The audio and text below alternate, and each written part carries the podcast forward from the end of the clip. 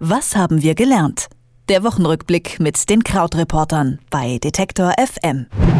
Seit Mitte September dominiert Brett Kavanaugh die Schlagzeilen äh, der Medien. Donald Trump hatte den konservativen Jurist für den frei gewordenen Posten eines Richters des Supreme Courts, also des obersten Gerichtshofs der USA, vorgeschlagen. Und wenig später hatte dann die Psychologieprofessorin Christine Blasey Ford dem Kandidaten Kavanaugh versuchte Vergewaltigung vorgeworfen. Das FBI hat Ermittlungen äh, aufgenommen, inzwischen äh, abgeschlossen. Donald Trump hat getwittert und die Abstimmung für den Richterposten, die steht kurz bevor. Krautreporter Christian Fahrenbach hat diese Ereignisse und andere Geschehnisse der Woche für uns verfolgt und jetzt sprechen wir drüber. Hallo Christian. Hallo Christian. Ja, bis äh, Samstagabend soll der US-Senat abstimmen. Was denkst du, wie geht das aus für Kavanaugh? Also im Moment sieht es für ihn sehr, sehr viel besser aus als noch Ende letzter Woche.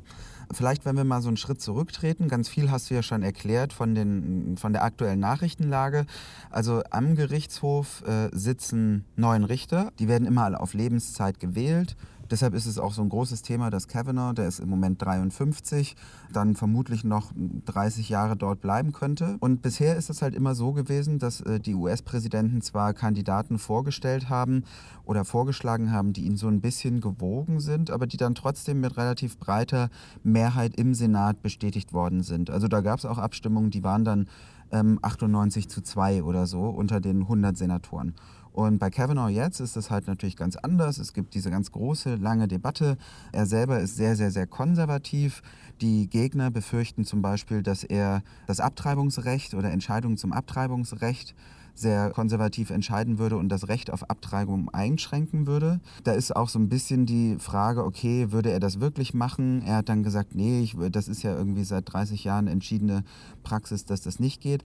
Aber natürlich gibt es da dann auch Zwischentöne, die zum Beispiel dafür sorgen könnten, dass man einfach sagt, okay, der oberste Gerichtshof entscheidet, dass die US-Bundesstaaten selber entscheiden dürfen, wo sie eine Abtreibungsklinik hinstellen. Und das würde dann bedeuten, dass in den Südstaaten es teilweise Bundesstaaten gibt, in denen es vielleicht keine oder nur eine Abtreibungsklinik gibt. Das ist jetzt teilweise schon der Fall. Also da gibt es so Zwischendinge, die dann eben der Supreme Court entscheiden könnte, die damit auch ähm, nichts zu tun hätten, ob so allgemein die Entscheidung umgeworfen würde. So, und jetzt haben wir im aktuellen Senat die Lage, dass es äh, dort 51 Republikaner gibt und 49 Demokraten. Das heißt also, die Republikaner, wenn keine Demokraten für äh, Kavanaugh stimmen würden, müssen geschlossen für ihn stimmen. Oder maximal dürfen, äh, darf eine Person verloren gehen, dann stünde es 50-50 und der Vizepräsident würde entscheiden, also Mike Pence und Kavanaugh würde auch bestätigt werden. Heißt also, wer ähm, sich das alles nochmal geben will, jetzt in der Abstimmung, es kommt letzten Endes auf drei Stimmen im Moment an. Und zwar ähm, einmal Jeff Flake, das ist dieser Mann, der in äh, dem Ausschuss auch schon saß, der gesagt hat, ich will, dass das jetzt nochmal untersucht wird. Der ist Republikaner, tritt nicht mehr an und ist deshalb so ein bisschen, ist niemandem mehr was schuldig. Äh, dann gibt es Susan Collins, auch aus den Republikanern, aus Maine. Die will nochmal antreten, ist aber eigentlich, gilt die als sehr, sehr gemäßigt. Und Maine auch ein Bundesstaat, der natürlich eher ähm, den Demokraten zugewandt ist als äh, in Neuengland. Und dann gibt es noch einen Demokraten, Joe Manchin, der aus West Virginia ist, der auch wieder gewählt wird, aber der wiederum in einem Land, äh, in einem Bundesstaat kandidiert, in dem eigentlich eher die äh, Republikaner an der Macht sind. Das heißt, von dem vermutet man, ah, der ist Demokrat, möglicherweise stimmt er aber auch nochmal für die andere Seite. So, und jetzt ist dann eben die Frage, was äh, am Samstag passiert ob es ähm, genug Leute gibt, die äh, ja, Kevin noch bestätigen oder nicht. Besonders beliebt unter den Menschen ist er nicht. Ja, und ähm, das könnte ja dann auch wieder Auswirkungen auf die äh, Midterm-Elections haben, ne, die dann im November anstehen. Genau, also wie gesagt, er ist äh, unbeliebt für einen Richterkandidaten.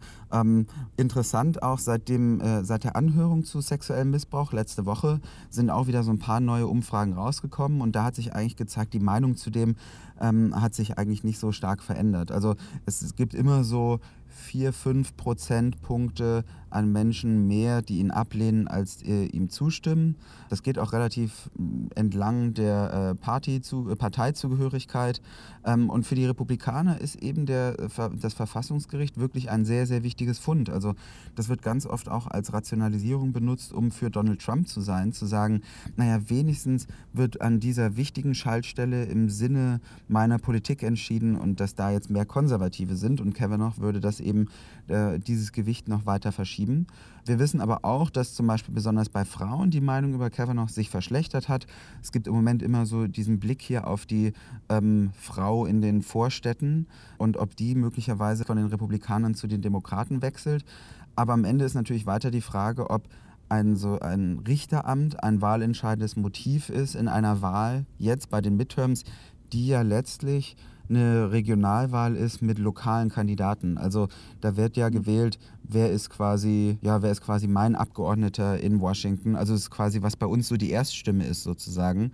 Und da ist es ja dann vielleicht auch oft so, dass das eher mit der Frage zu tun hat, wer wer vor Ort für sauberes Wasser kämpfen will. Bleibt auf jeden Fall ähm, spannend. Lass uns mal in den USA bleiben. Da gab es einen weiteren Skandal diese Woche, der aber über Kavanaugh eigentlich ziemlich untergegangen ist. Stichwort Donald Trump und die Steuerhinterziehung. Was wurde da genau herausgefunden? Also es gab eine sehr, sehr große Geschichte in der New York Times, äh, insgesamt 18 Monate recherchiert. Und äh, zwar so, dass die ähm, Zeitung sich eigentlich fragen muss, warum wird die jetzt genau gerade veröffentlicht äh, in so einer Woche, die schon so nachrichtenintensiv eigentlich voll ist mit anderen Sachen.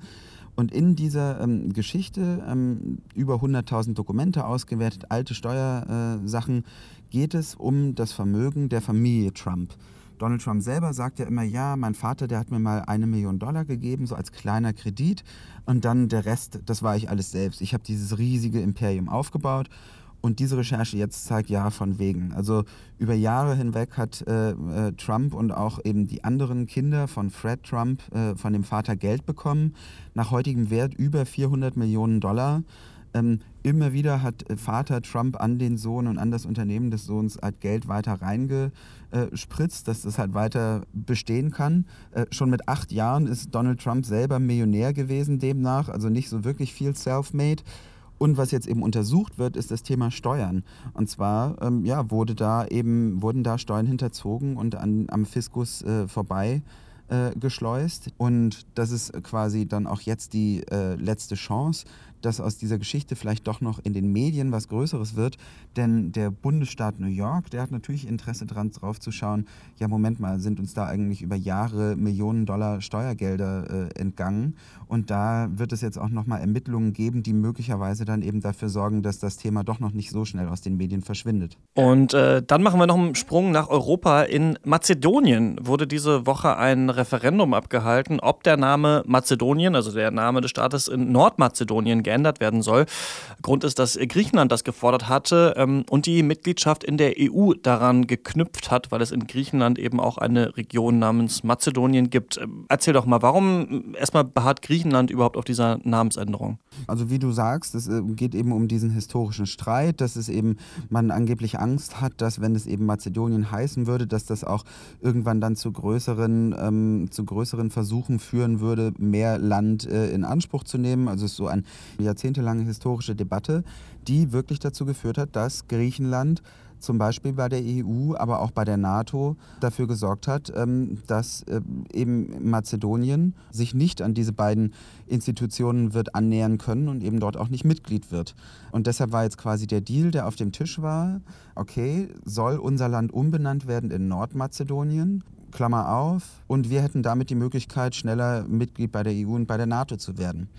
Und äh, genau bei diesem Referendum hat zwar sich eine riesige Mehrheit der Menschen, die teilgenommen haben, gesagt, ja, wir wollen das, also wir wollen diesen neuen Namen, aber insgesamt hatte man vorher gesagt, dass das Referendum nur dann gültig ist, wenn mindestens die Hälfte aller Wahlberechtigten äh, ihre Stimme abgibt.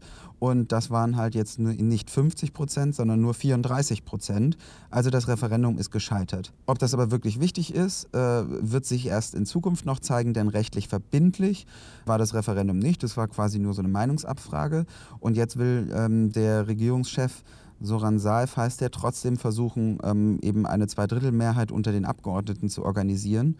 Er hat so 69 von 80 Stimmen, also er muss da auch noch so ein bisschen um weitere Stimmen kämpfen, aber äh, so ganz vom Tisch ist es alles noch nicht. Und es gibt ja insgesamt auf dem Westbalkan im Moment so eine Welle hin Richtung Europa und auch äh, hin Richtung der EU und auch Mazedonien ist da ein Teil davon. Oder bald Nordmazedonien. Brett Kavanaugh wird wahrscheinlich Richter im obersten Gerichtshof der USA. Deren Präsident Donald Trump hat mal wieder im Negativschlagzeilen gemacht. Äh, da gab es ein großes New York Times Feature unter anderem zur Steuerhinterziehung und die Namensänderung von Mazedonien ist gescheitert.